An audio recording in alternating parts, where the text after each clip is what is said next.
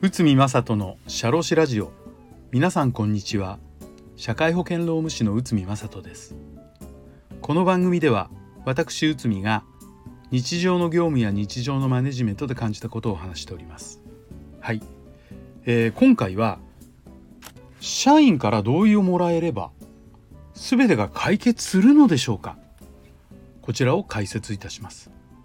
まあ、例えばあのお給料が下がるんですけどそれ同意もらえれば法的に OK とか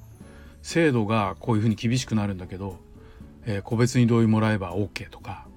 まあこれ私たちの業務の中でよくいろんな話が出るんですよね。で果たして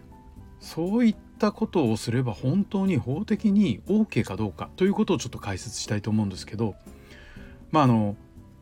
人事制度の見直しや人件費の削減は会社にとってやっぱり重要な課題なので、えーと、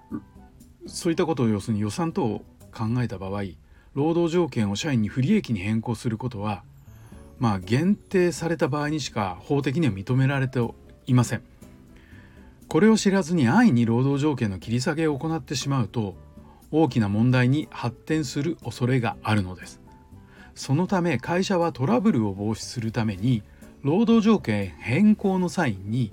社員に同意を求め同意書承諾書さらに労働契約の巻き直しを求めることがあります。まあ実際に、えーと、そういったことで、えーと参考となる裁判があります。シンガーソーイングメシン事件最高裁昭和48年1月。かなり古いものですけどちょっとこちらを見ていきましょう。社員 A は会社の西日本総責任者であったが旅費等をごまかしていた。A は競合他社に転職する予定であったのが、まあ、そのことが会社に漏れてしまったと。A は会社を辞める時にいかなる性質の請求権も有しませんという内容の確認書を会社と取り交わしました。会社は確認書に基づいて退職金を支給しなかった。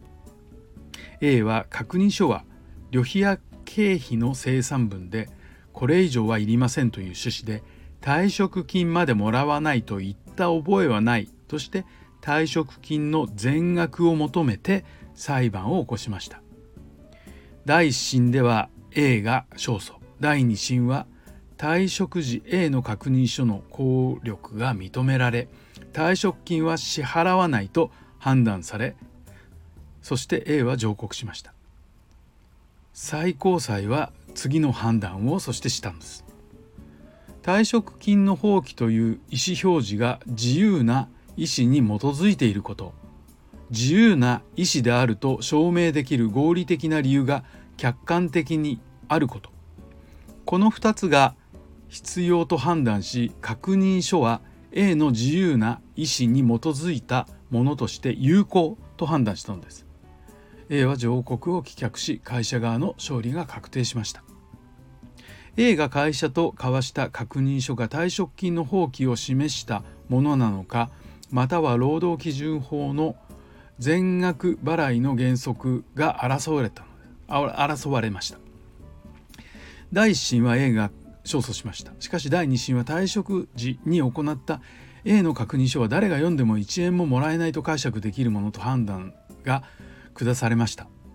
また A が直接社長と交わしたもので会社の圧力によるものとは考えにくいと判断したのです。そして自由な意思で行われた。この確認書は有効。総裁禁止を定めて全額払いの原則には反しないとしたのです。さらに使い込みを指摘され競合他社に転職を目論んだ A が自由な意思で退職金をもらう権利を放棄するはずがないが放棄が相当とする合理的事情があるので効力を認めたのです。よって最高裁は高裁の判断を支持しました。この最高裁の判断から分かる通り労働条件の変更で特に労働者側が不利な変更の場合労働者からの同意確認は必要事項となりますしかし確認書同意書があるから何でも法的に有効とはなりませんそれは労働者が自由の意思で同意したことがどうかということがポイントとなります。まあ、事例の裁判ではこの場合 A が自由の意思で同意したということが、えー、と認められたということで会社側が、えー、と勝訴という形になったのです。まあ、このようにあの同意書があれば OK ということではなくなぜ同意したのかで同意した状況がどうなのか本人の自由の意思で同意したのかこちらがポイントとなります。ですので圧力をかけて、えーと、一筆もらったということは無効となる可能性があるということを覚えておいていただければと思います。本日もお聴きいただきありがとうございました。